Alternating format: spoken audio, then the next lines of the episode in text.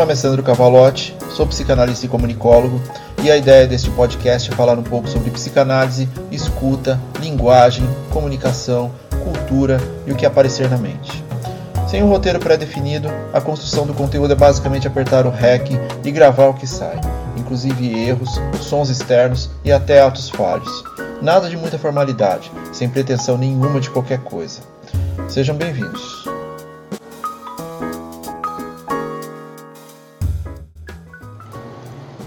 Episódio 49 A importância de se encerrar ciclos.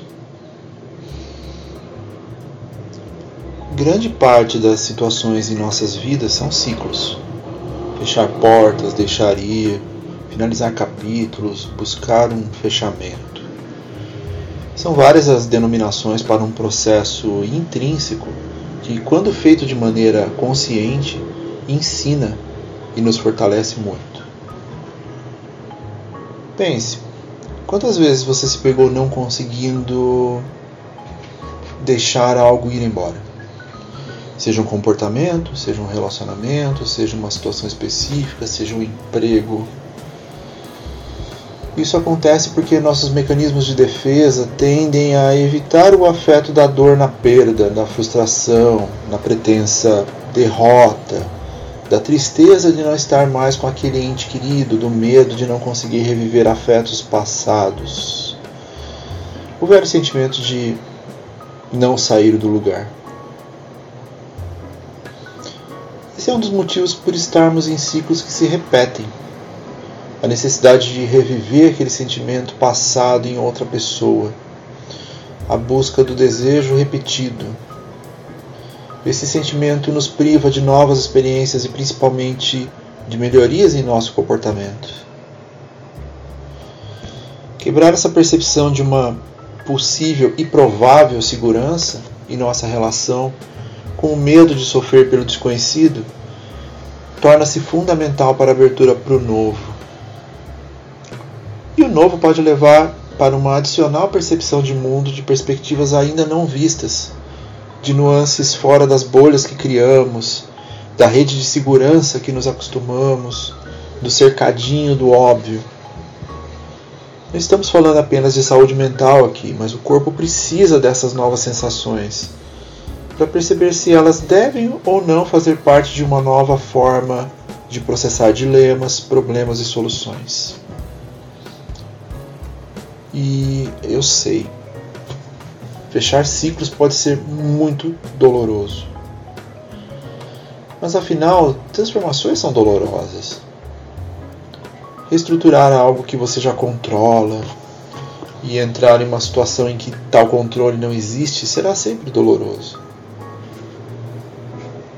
Por isso, nesse podcast, sempre falamos de como se acostumar com a frustração, como ela pode ser motor para o novo, como compreender que você é um ser falho abrirá portas para novas possibilidades. E encerrar ciclos não tem muito a ver com fazer as pazes com o passado, uma romantização. Tem mais a ver com você entender que precisa dar um passo diferente para que a rota mude. Conviver com seu eu antigo também é construir um novo eu baseado nas experiências passadas isso não necessariamente deve apagar o que você foi, mas aceitar o que você foi. Pois ele faz parte de você agora.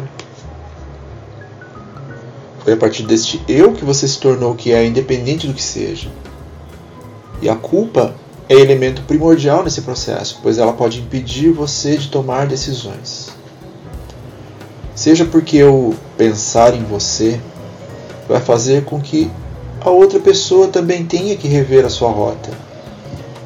Seja porque um movimento em direção ao seu desejo pode fazer com que muito tenha se movimentado junto. E tudo bem.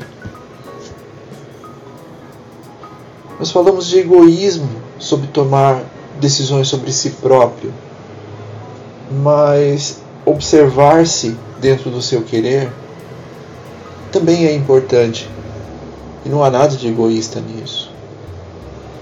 A inércia, leia-se aí o medo da mudança, vai fazer todo mundo ficar parado onde está.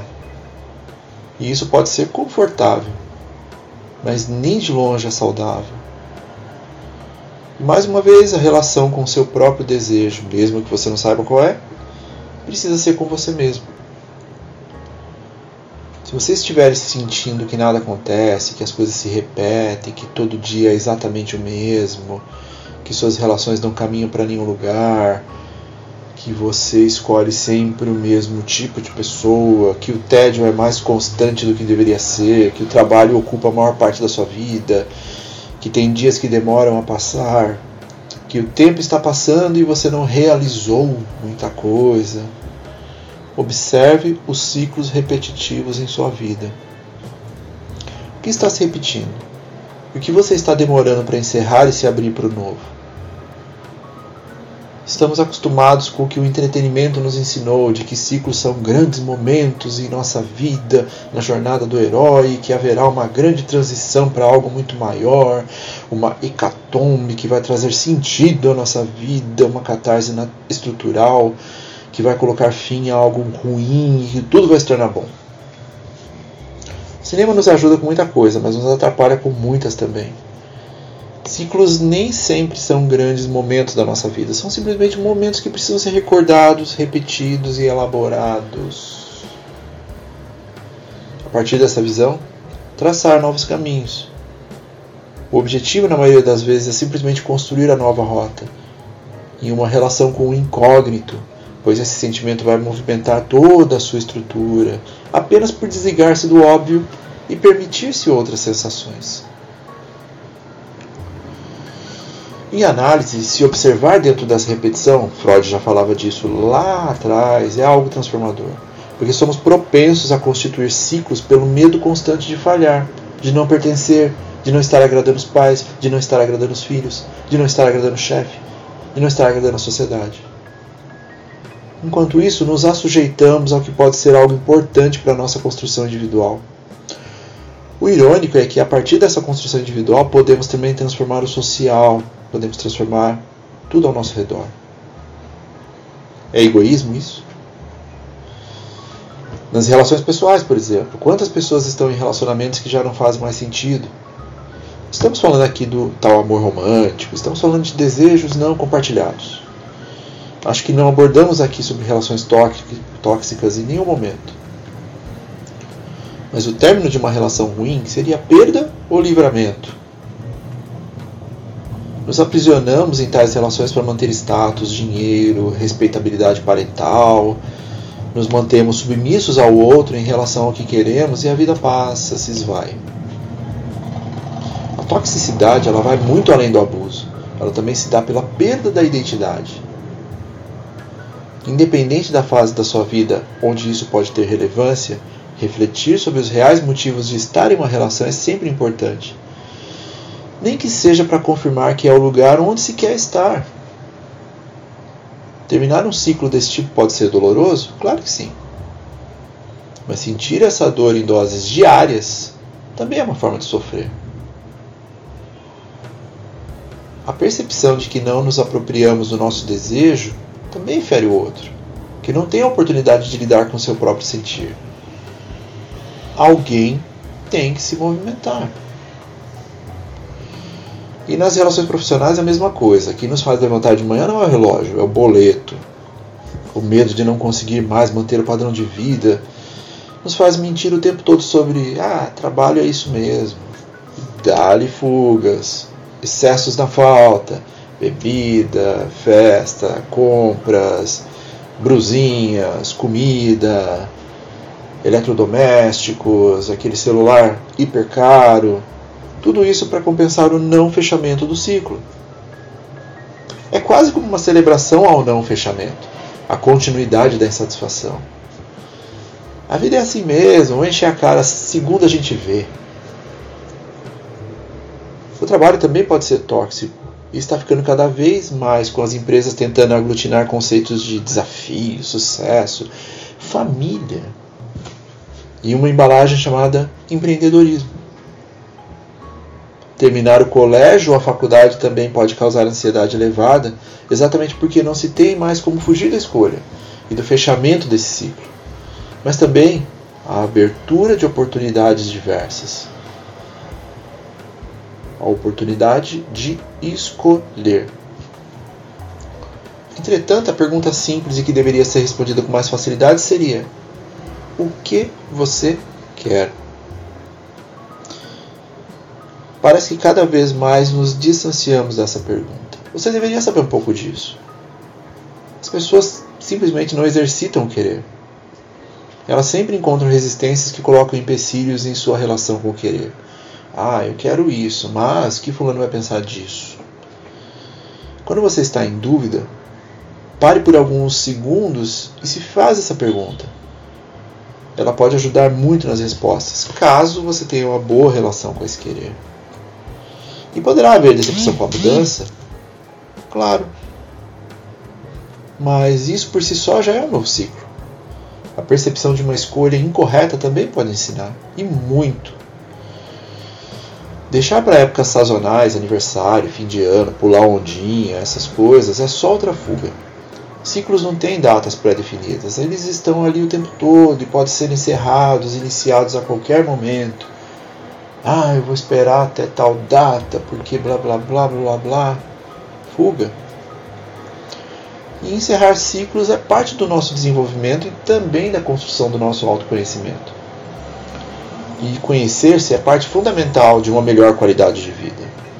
Encerrar ciclos precisa ser algo intrínseco no nosso cotidiano. Sejam os ciclos mais simples, diários até. Sejam os mais complexos e que precisem de um pouco mais de atenção. O início de um novo ciclo depende basicamente disso, por mais óbvio que seja. Você já se viu repetindo ciclos infindáveis? Teve medo do fechamento? Tem dificuldade de se entregar para novas possibilidades? Quer ter uma nova visão de mundo a partir de novas expectativas? Fechar ciclos. Muitas vezes transpor essa barreira é um processo quase que impossível. Conversar com pessoas de confiança pode ser uma boa forma de olhar para suas dúvidas, mas muitas pessoas não conseguem usar essas informações do outro como uma função comparativa com o que está sentindo.